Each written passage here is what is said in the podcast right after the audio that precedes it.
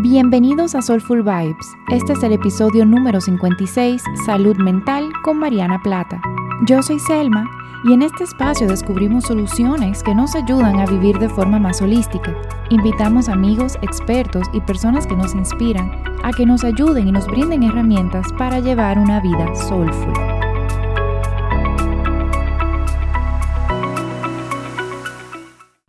Antes de comenzar con el tema de hoy, te quería compartir que estoy súper emocionada de que estamos en Patreon.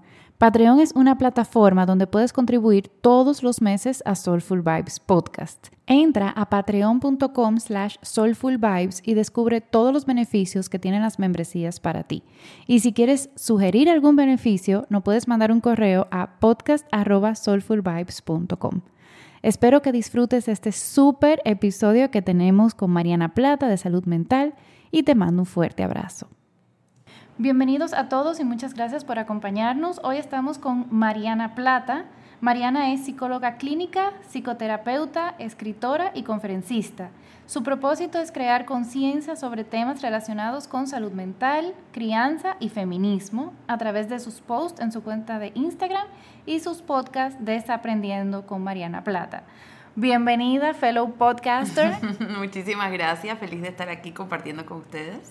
Yo estoy súper emocionada por el episodio de hoy, que vamos a hablar de salud mental, que yo siento que es un tema muy tabú, que no se habla y bueno, vamos a comenzar por el principio. ¿Qué se reconoce como salud mental? Ok, esa pregunta me encanta que me la hagan porque yo tengo diferentes definiciones. Una de las definiciones que yo manejo, una de las definiciones que yo manejo es em, la que nos ofrece Sigmund Freud, que es el padre del psicoanálisis y es la razón por la cual muchos de los psicólogos hoy en día somos psicólogos y psicólogas. Eh, y él decía que la salud mental es la capacidad de amar y trabajar. Entonces es una definición súper sencilla, pero es súper poderosa, porque es la capacidad, el amor se ve de muchas formas, no solamente el amor romántico, no solamente el amor de pareja, el amor a la familia, el amor al mundo, el amor a nuestras amistades, el amor propio, es la capacidad que podemos amar y de una forma sana, mientras que al mismo tiempo somos productivos. Eh, y nuevamente, me encanta esa, esa definición porque va súper al grano, pero creo que engloba muy bien lo que significa la salud mental.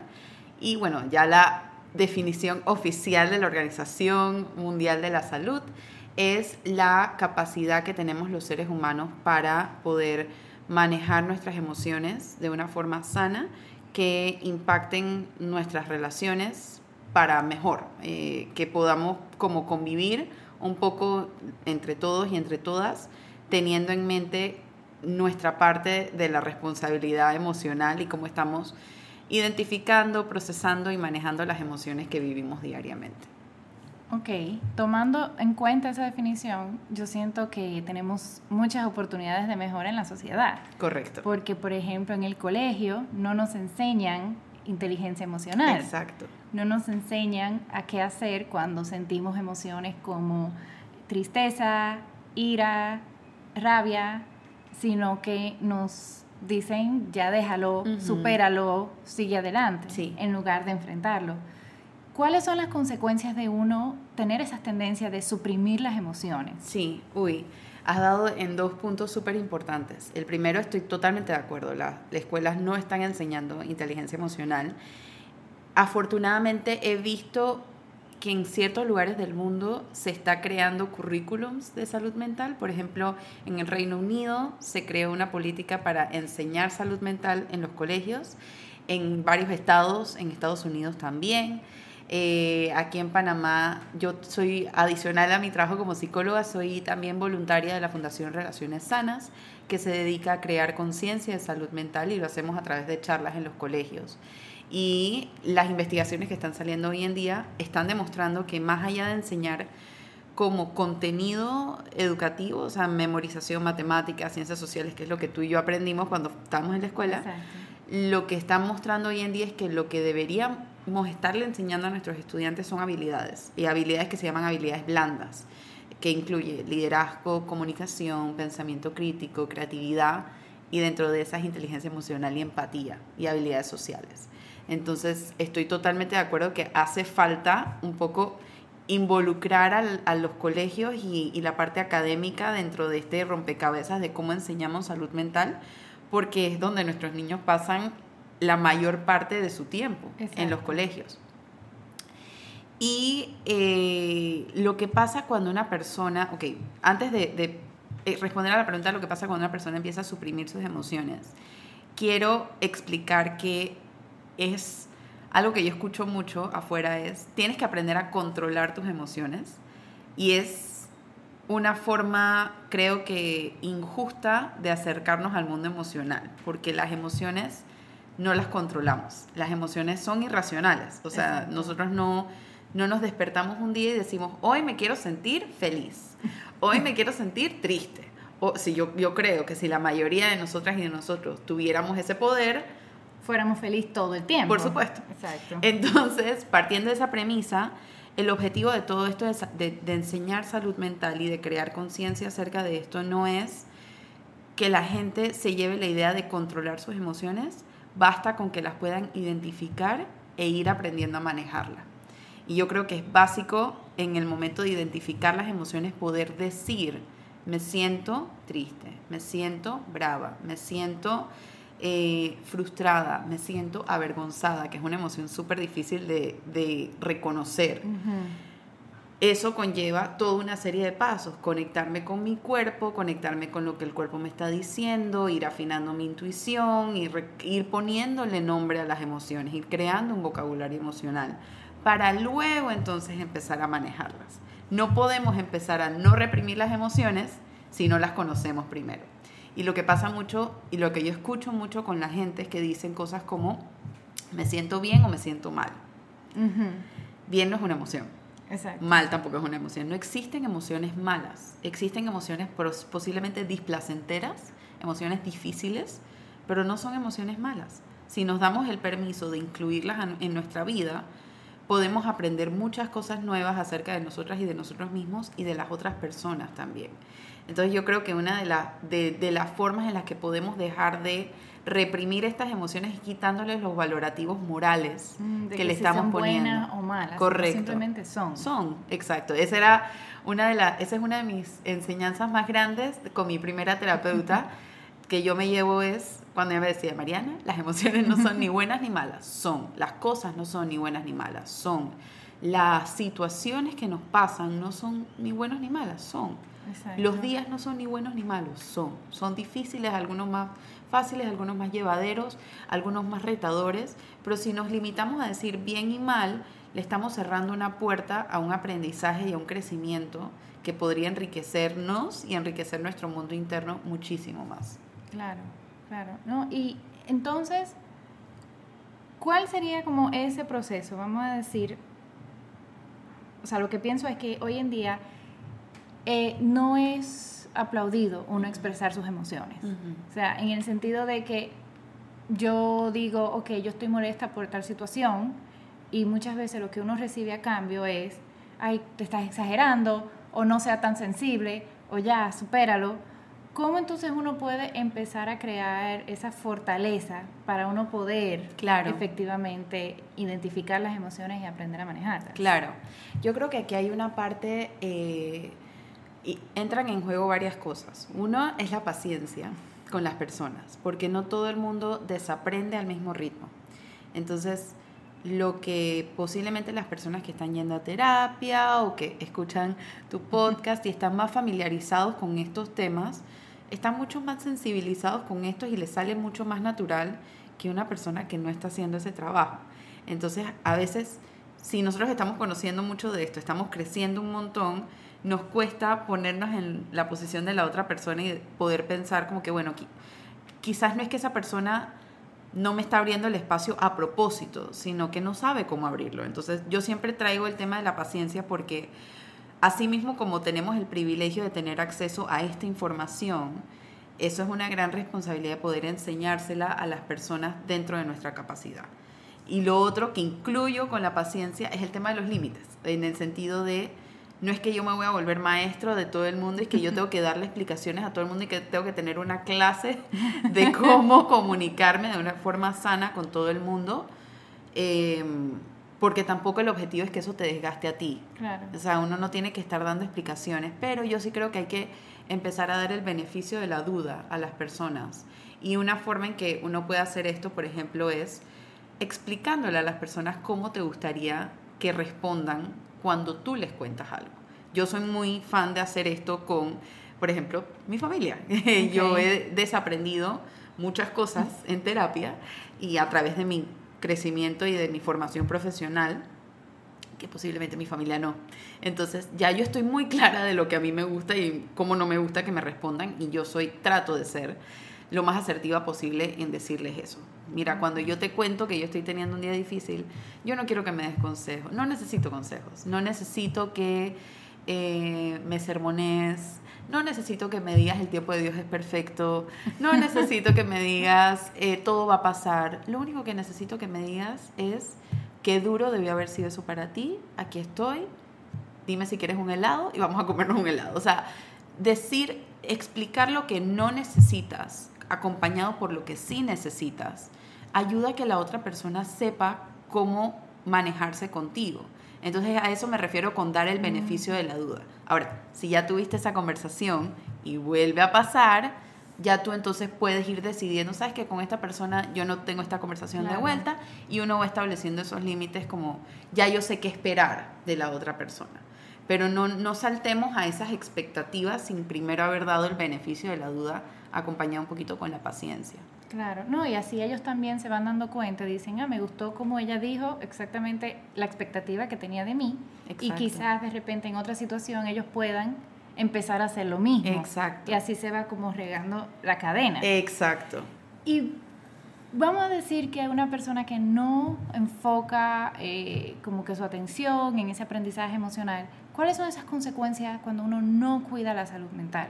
Sí, wow, de muchas áreas de la vida. Em, la salud mental es tan importante como la salud física. Y así como hacemos cosas todos los días para cuidar nuestra salud física, de todo hacemos todos los días para cuidar nuestra salud física.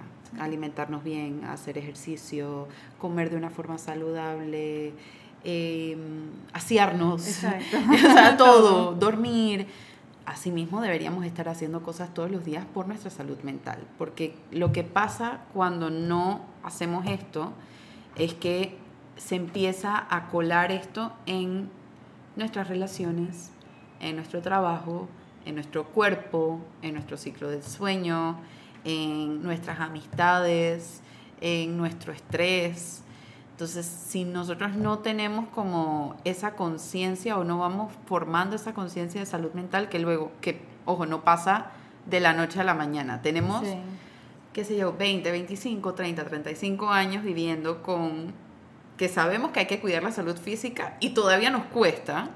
Imagínate que no hemos tenido ese entrenamiento en salud mental. Uno no puede esperar que eso va a pasar de la noche a la mañana. Es un, es un trabajo de todos los días y es, un, es como una plantita que hay que regar todos los días.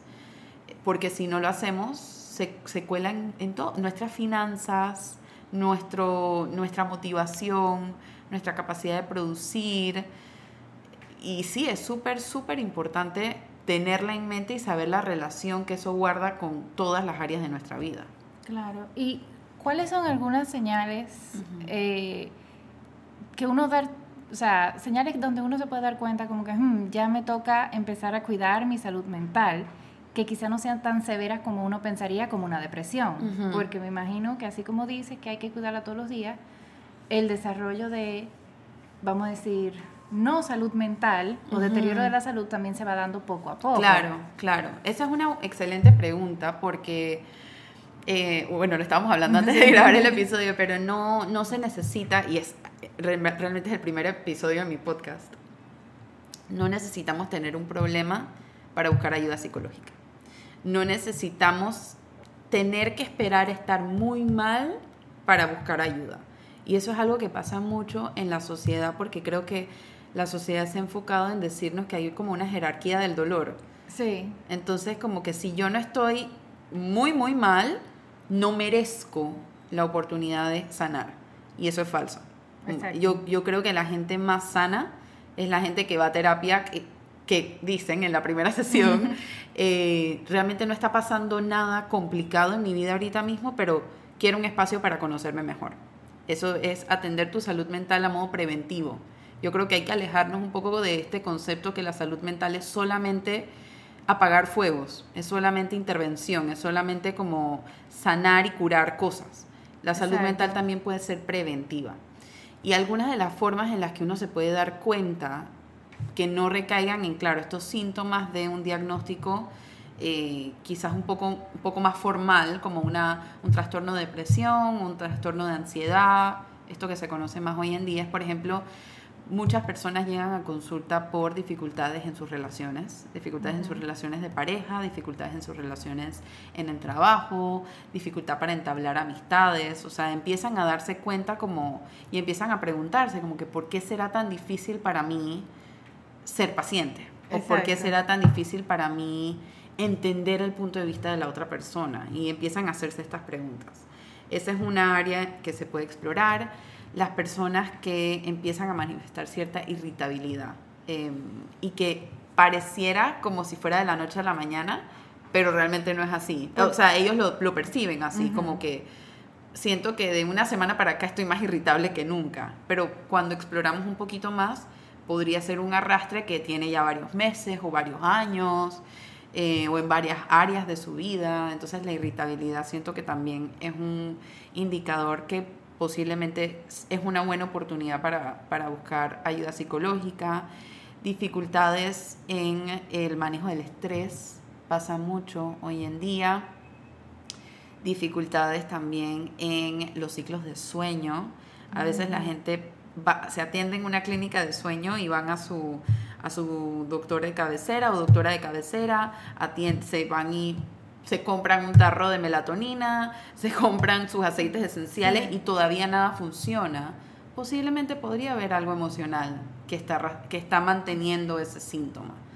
Em, dificultades también con la alimentación, o la relación con la comida, o la relación con el cuerpo, manejo de la ansiedad, consumo de sustancias, un, incremento de consumo de sustancias, o sea, estar consciente como siento que este último mes he tomado mucho o siento que este último mes o estoy, fumando, estoy fumando de más o estoy consumiendo otras sustancias que antes no, no, tenía la necesidad de hacerlo.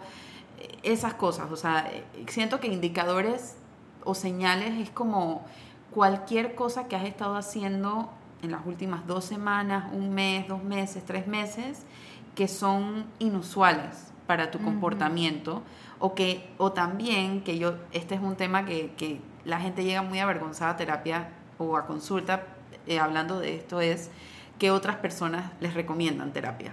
Ah, sí. Eh, y la gente, no todo el mundo tiene el tacto para, recomendar terapia y ellos se sienten muy, muy malentendidos y se sienten muy vulnerables. Eh, no, quizás vulnerables no es la palabra, muy como puestos como under the spotlight cuando les dicen algo así y muy avergonzados o avergonzadas. Entonces, eso también puede ser una señal. Ah, yo sé que a veces, claro, la gente tiene que aprender cómo comunicarlo, pero si una, dos, tres personas te lo están diciendo, quizás podría ser un área para explorar. Claro. No, y yo, o sea, yo ya tengo, yo tenía una psicóloga en República Dominicana y ya tengo casi un año con una psicóloga aquí en Panamá y realmente para mí, lo digo porque yo fui no era que yo estaba bien, pero yo sentía como uneasiness. Había algo que, que, que, yo decía, que yo hablo con, con, mi esposo, hablo con mis amigos, pero siento que no me dan la respuesta o, el insight que yo estoy buscando. Es buenísimo, sí. Eh, y fui a terapia y empezando a hablar, hablar, hablar. Y, y son cosas como, por ejemplo, el tema que yo tenía era límites saludables, que no lo sabía cómo poner y se, se, manifestaba en irritabilidad. Porque como yo no ponía los límites, alguien sobrepasaba los límites y ahí ya yo no sabía cómo manejar esa frustración. Entonces, es lo que tú dices, o sea, no hay que estar súper mal, súper o diagnosticado oficialmente para entonces uno ir y encontrar esa ayuda, porque sí, o sea, la salud mental es lo más importante. Imagínate una mamá que no esté con salud mental óptima, cómo va a ser con sus hijos. Correcto. yo si no tuviera en la mejor salud mental que yo puedo estar, ¿cómo voy a estar ahí para mi esposo? Porque hay veces que yo paso por momentos difíciles, pero a veces mi esposo que pasa por momentos difíciles, a veces mi familia. Claro, claro. y eso que dijiste es, es, es eso, o sea, eh, la salud mental uno lo hace por las otras personas, pero lo hace por uno porque uno no puede dar de donde no hay. Exacto. Uno no puede contener a las demás personas si uno no se está conteniendo a sí mismo. Uno no puede establecer límites con las demás personas si tú no estableces límites contigo mismo primero. Siempre empieza en uno. Y, y toma mucha humildad buscar ayuda psicológica porque significa para muchas personas no lo puedo hacer sola o no lo puedo hacer solo y lo que yo les invito es a cambiar ese pensamiento, es que no lo tienes que hacer sola y no lo tienes que hacer solo. O sea, para eso existen especialistas afuera. Para eso existen doctores, para eso existen entrenadores, para eso existen nutricionistas, para apoyarnos con las cosas que no tenemos que hacer solas ni solos.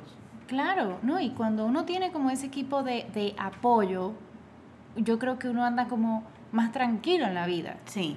O sea, sí, yo también tengo cosas un poco más holísticas eh, que vamos a hablar en otro episodio, pero igual son herramientas que yo siento que si, si por alguna razón o sea, hay veces que yo no sé, que un poco más energético, yo sé que me voy a otra persona que no es la psicóloga. Claro. Pero si es algo como que yo sé, ok, esto es algo que yo tengo que aprender a manejar emocionalmente y muy pragmático, me voy donde la psicóloga. Claro, claro. Entonces, y mientras más cosas en nuestra cajita de herramientas, más fácil es poder resolver problemas.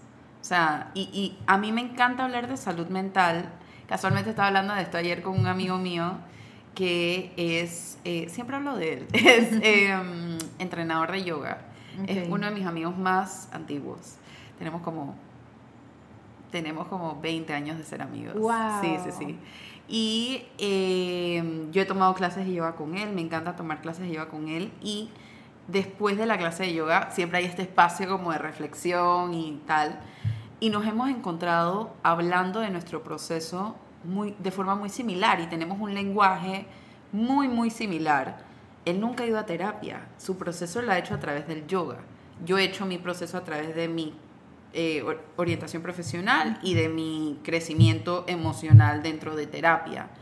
Em, y esto lo único que me muestra es que no es, o sea, no hay una sola vía para cuidar la salud mental. Existen muchas vías diferentes mientras más rica tu cajita de herramientas, a esto me refiero, mientras más abierta y abierto estés a explorar diferentes vías y encontrar lo que funciona para ti, mucho más personalizado va a ser tu propio crecimiento emocional. Ahora, lo que sí, y siempre lo digo también cuando hablo de esto, y esto quizás es más orientado a los profesionales de la salud, es un poco de responsabilidad, y me incluyo dentro de esto, de poder reconocer si podemos ayudar a las personas que nos buscan o no. Porque lo que pasa mucho hoy en día es que las personas se quedan en un lugar por meses, no ven avances, no se sienten mejor, no van pensando acerca de ellos, no van creciendo y se quedan porque no hay un profesional lo suficientemente humilde que les dice, creo que en este momento en particular necesitas otra cosa.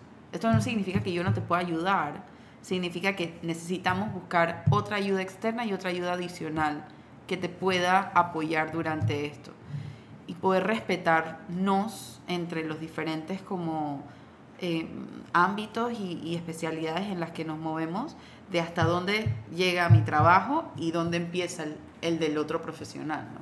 Claro, claro. Y con eso yo quisiera como poner un ejemplo. El año pasado, creo que fue como octubre, noviembre, yo tuve un tema con la regla. O sea, a mí se me desubicó la regla, me llegaba súper irregular. Y yo también estaba haciendo una dieta y estaba yendo donde mi psicóloga y también tenía mi, mi ginecólogo, que también es endocrinólogo. Y fue algo como súper increíble porque yo estaba pasando por una situación muy estresante en el trabajo que yo tenía.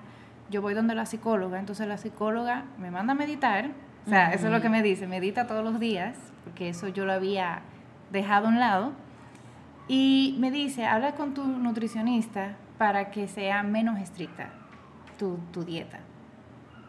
Y el mismo ginecólogo, aunque como cuando uno tiene ovario poliquístico uno debe bajar la cantidad de azúcar, dice, tú tienes un nivel de ansiedad donde tú no puedes estar restringida, porque en tu cabeza tú lo ves como restricción.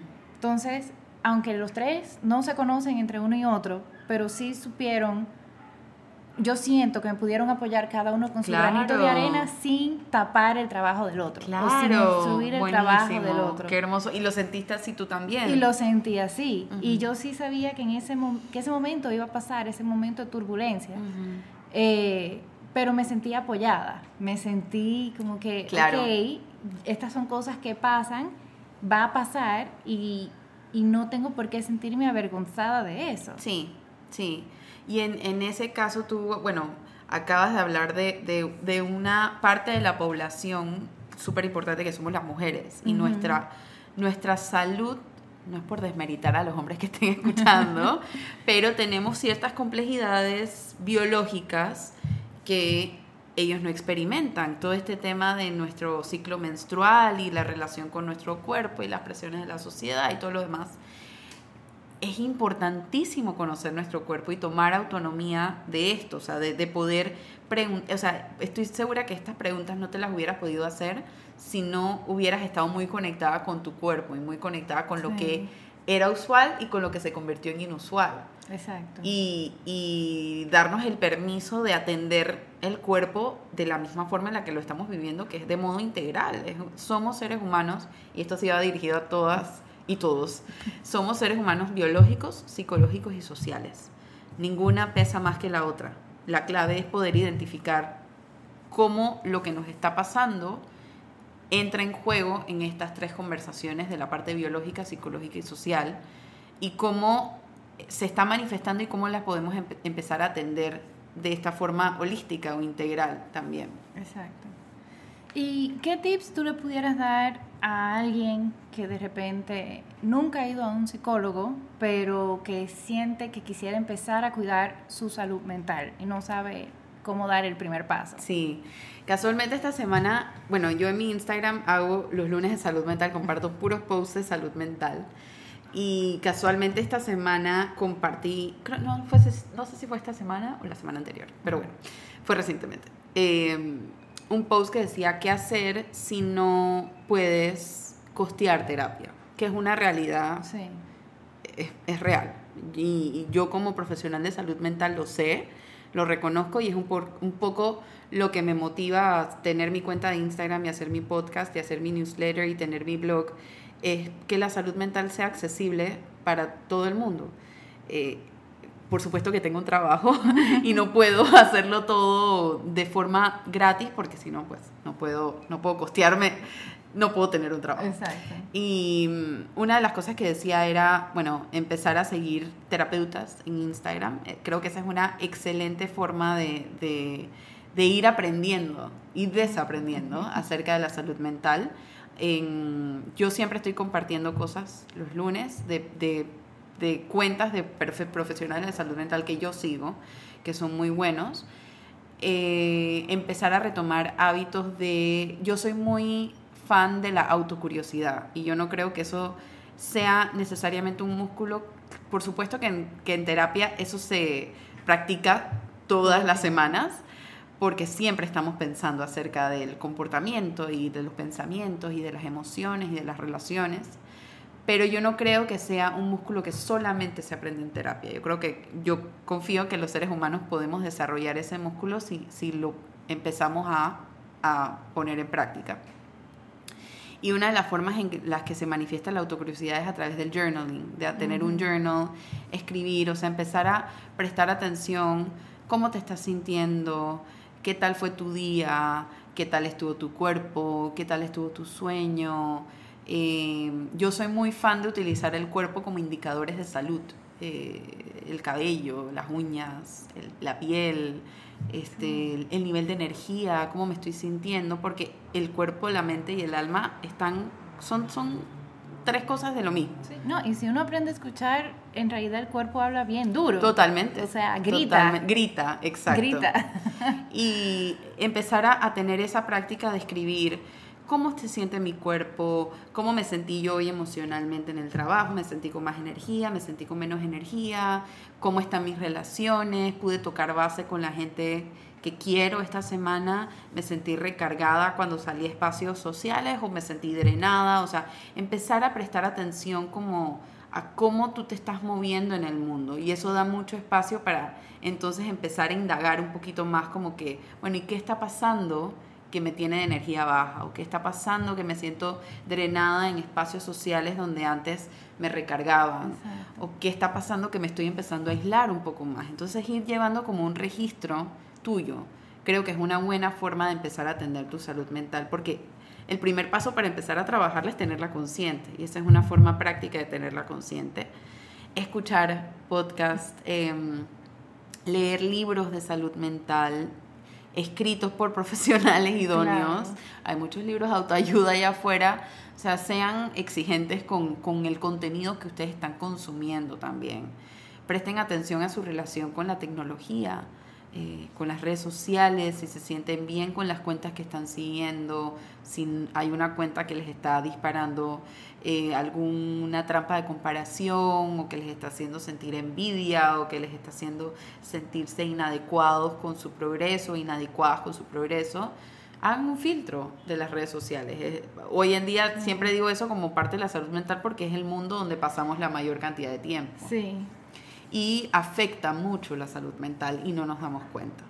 Sí, porque es como, como que va sneaking around. Sí, sí, y aparece en, en la envidia, bueno, también tengo un episodio de la envidia que muchas veces si nosotros no la tenemos consciente, y esta es la parte de la autocuriosidad, o sea, no rechazar a la envidia en el sentido de esta persona me da envidia y no la voy a seguir por eso, sino darnos permiso, darnos un espacito para pensar como que qué está despertando en mí, qué exactamente me genera envidia, qué necesito de en esa área de mi vida, que me está, que, con qué me estoy conectando. Eh, y, y, en las redes sociales la envidia rápidamente se vuelve en, en ser un hater. Entonces yo soy muy como... Eh, curiosa, escéptica de los haters porque me pregunto siempre como que qué necesidad hay de estar odiando. Pero hay...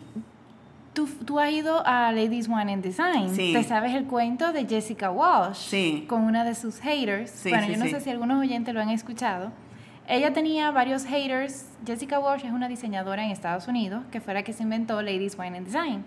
Y ella en su cuenta de Twitter tenía como unos haters y muchos eran mujeres. Y hubo una que le puso un comentario horrible y ella dijo, pues déjame yo, eh, como dice, kill them with kindness. Y le escribió un mensaje diciendo, ay, que me gusta lo que tú haces, me gustaría conocerte. Y la respuesta que recibió de la hater, entre comillas, fue ah, súper cool, yo te admiro muchísimo, vamos a reunirnos. Y de repente todos los tweets que se había hecho ya no estaban. Entonces, es lo que tú dices, o sea, de dónde venía esa envidia, qué era esa envidia. Claro, y, y, preguntarnos estas cosas, o sea, la, la, creo que el resumen de todo esto es que mientras más conciencia de nosotros mismos tenemos y de nosotras mismas, mientras más permiso nos damos de sentir las emociones, mientras más permiso nos damos de manejarlas de una forma sana, menos tenemos que actuarlas entonces, si yo permito la, el enojo en mi vida, en vez de reprimirlo, porque esa represión lo único que va a hacer es que va a ocasionar que el enojo salga en otro lado. Yo siempre uso la metáfora de que nosotros somos como botellas de Coca-Cola, los seres humanos.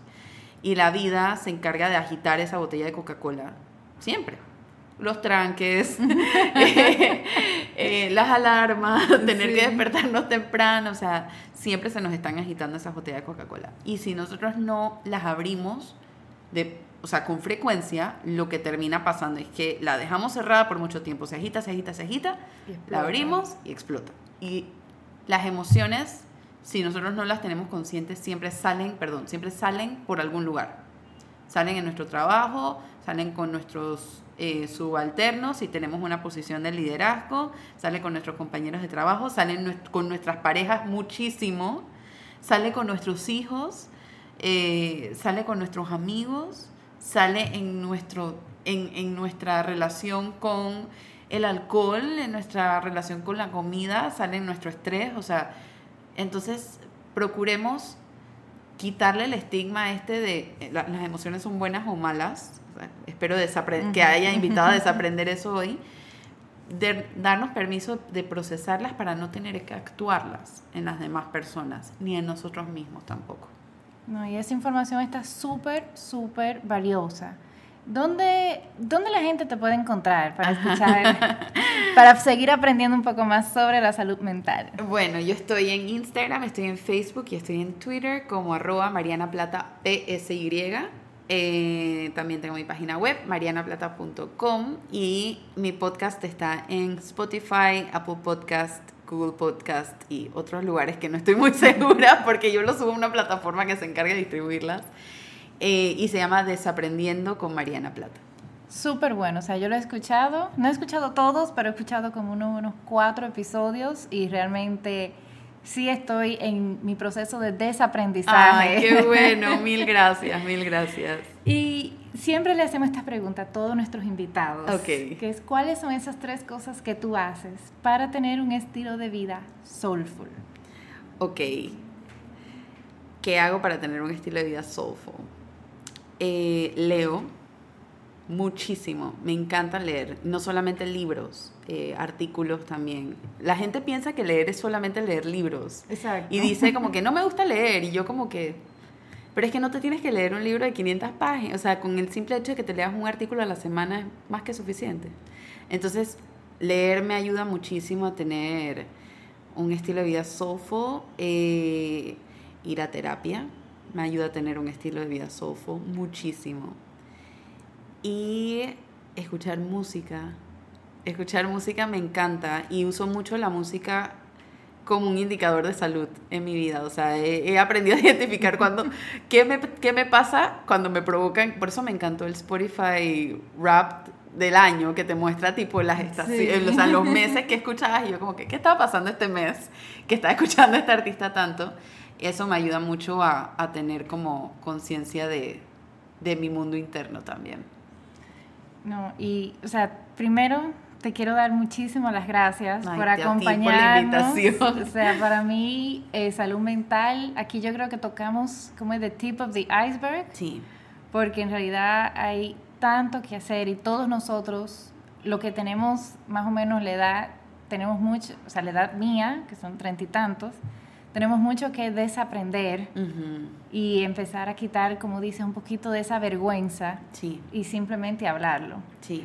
Y todos esos tips que nos diste hoy, o sea, te lo agradezco muchísimo. Muchas gracias a ti por la invitación. Y a todos los que nos están escuchando, muchísimas gracias por escucharnos. Nos pueden seguir en nuestras redes, en Instagram, en Soulful Vibes Podcast y también tenemos una página una página web nueva que es www.soulfulvibes.com.